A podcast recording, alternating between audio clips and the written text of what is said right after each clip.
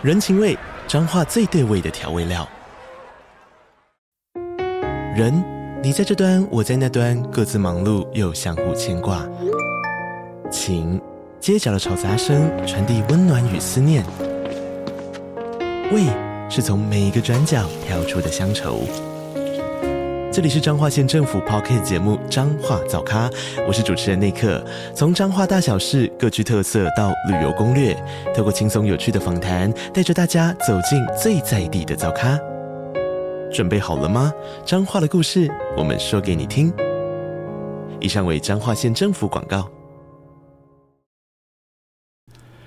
Hello，大家好，欢迎收听用听的 F1。这集是美国站的赛前简报。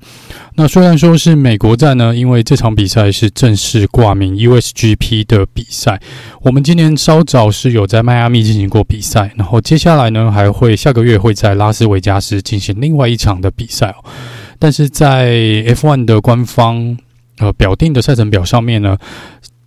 这个德州这一站呢，是唯一一场挂名正式挂名美国站的比赛。那当然，美国站的历史呢，可以追溯到一九五九年哦，这第一次是在佛罗里达这边来举办的 F1 比赛。那在之后呢，其实在美国这边呢，到处各地呢都有比举办过 F1 的比赛。我们在加州有举办过，在纽约、Arizona、印第安纳跟现在的德州，还有接下来的 Las Vegas 都会举办 F1 的比赛。以 F1 赛程表上面历史上所举办过的比赛赛道上面来说，美国站是拥有最多 F1 赛道的一个国家哦。目前统计下来，应该有至少十二个赛道是曾经或是现在有在被使用为 F1 赛道的。这个是比欧洲这边都要来的多很多。那以这场比赛呢，COTA Circuit of the America 来说，它最初是在二零一二年来正式的来举办 F1 的比赛。在最初呢，这个场地的花花费是超过四亿美金哦，这是相当大的一个金额。最初的一个创办人呢，他本来想要把这个赛道叫做 Speed City，最后还是把它改了一个比较有美国味的名字 Circuit of the America，简称 COTA。那这场比赛在第一年二零一二举办比赛赛的时候，只有大约十一万七千人左右的观众到现场来观赛哦。截至去年为止呢，可能多谢 Netflix 的帮忙，去年的人数呢已经到了四十四万人哦，这是相当大幅度的一个成长。这可能也是为什么在官方这边是越来越重视美国市场的主因之一哦。而且我们很明确的看到，在过去的几年呢。来参加 F1 比赛的这些明星，不管是运动明星或是呃演艺界的明星呢，也是越来越多，越来越多。这都其实有助于说带入更多的粉丝，以及刺激周围经济效应的一个成长。回到赛道本身，这个赛道全长是五点五一三公里哦，在正赛的时候会跑五十六圈。那目前最快圈速的保持人呢是肖勒克，在二零一九年所创下的一分三十六秒一六九。有两个 DRS 区域哦，那这个第一个 DRS 的区域呢是在第十一弯到第十二弯的中间哦。那另外一个呢，是在起跑线啊，终点线起跑线的这个位置上面的 DRS。那今年的赛道看起来状况跟前几年状况可能差不多，就是赛道的路面呢，可能还是会有一些些不平的一个状态啦。这已经有点变成 COTA 这个赛道大家所熟悉的一个特性哦。但是在比赛来说呢，在超车的地点大多还是会发生在 DRS 结束之后的弯道，也就是第十二弯跟第一弯这边哦。那第一弯这边比较特别的地方是，它有多重的进弯点，哦，这个是其他赛道比较看不到的一个特性。所以我们在第一弯的时候，常常会看到有车手选择从外侧进攻，有的车手选择直接用鱼雷式的方式从内侧来挤一个位置哦。这去年呢，呃 c a r l s n 就是被 George Russell 从内侧这边稍微推挤了一下，造成退赛哦。所以第一弯这边呢是。比较不同于其他赛道的一个地方，那也有一些车手呢会挑战在第十四、十五弯这边呢来进行进攻哦，尤其是十五弯这边，过去几年有看到蛮多车手也是选择用鱼雷式的方式来切入这个弯道，这个也是这场比赛可以稍微注意一下的一个地方哦。那在整体来说，整个维修区所损失的时间呢，应该在二十七到二十八秒左右。轮胎的部分，这一次 Pirelli 带来跟之前一样的轮胎选择：Hard C2、Medium C3 跟 Soft C4。那预计硬胎呢是可以撑大概三十七圈左右，Medium tire 是二十四，然后软胎是二十圈。以 Pirelli 的数据上看来，在施加压力的部分，对四个轮胎呢前后左右都是蛮平均的，但不最大的压力还是会给予在后轮上面哦。不过以整个压力的平均。程度来看呢，四个轮胎都必须要承受大概一一样的压力了，不会说有某一个轮胎会吃特别多的呃磨损。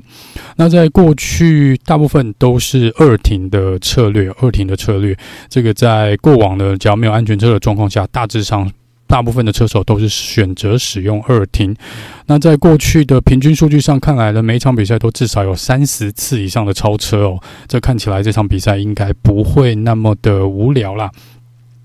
好，那天气的部分，气候目前看起来应该都是蛮炎热的哦。在礼拜五呢，这个预赛的时候是三十，当地时间是三十六度左右的气温。礼拜六、礼拜天呢都是晴时多云。那礼拜六还是有三十六度哦。在冲刺赛的部分，那礼拜天呢温度会稍微降一点，到三十一度左右。过去大概有四场比赛有出现安全车，所以以比例来说呢是没有来得那么高哦。这场比赛会有冲刺赛，也是蛮难得，连续两场比赛都有冲刺赛，这也是美国站。COTA 这边第一次举办冲刺赛哦，在正赛的部分呢，会来跑十九圈，所以就是在礼拜六的时候，冲刺赛的正赛会跑十九圈。那因为有冲刺赛的关系，加上在美国比赛哦，这场比赛对亚洲的车迷来说呢，就比较没那么友善哦。时间上面，其实接下来的三四场比赛都没有那么友善啊，因为都在北美跟南美来举办的话，时间上面我们都是要。要么凌晨来看，或是一大早起床来看比赛哦。好，那因为有冲刺赛的关系，正赛的预赛呢会放到当地时间的礼拜五来举行哦，所以变成这是我们台湾时间的呃礼拜六早上五点是礼拜天正赛的预赛。那在礼拜天的凌晨一点半呢是冲刺赛的排位赛哦，然后礼拜嗯。礼拜天的早上六点，对，我没看错。礼拜天的早上六点是冲刺赛正赛的部分哦。那这个美国站的正赛呢，会在我们台湾时间礼拜一的凌晨三点来举办哦。所以这场比赛其实对我们的时间上面呢，真的是相对的比较不友善。过去的一些历史数据上面来看，在这边赢过最多次的车手是 Lewis Hamilton，他在这边赢过六次哦。呃，应该说，在美国站来说，他赢过六次，然后有五次是在这个赛道拿到分站冠军的。那迈克舒马克赢过五次的美国站分站冠军，Max 这边有两次。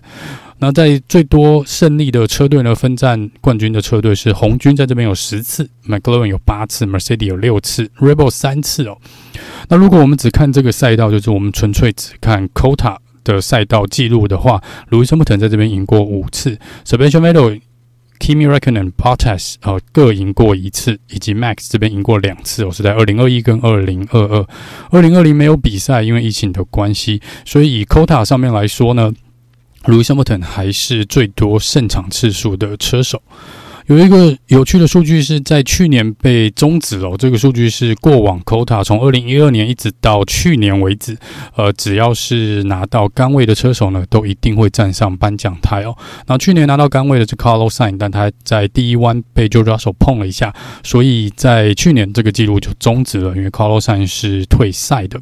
那我们其实以过去的数据上来看，的确只要拿到第一排起跑位置的车手呢，都有相当高的几率站上颁奖台。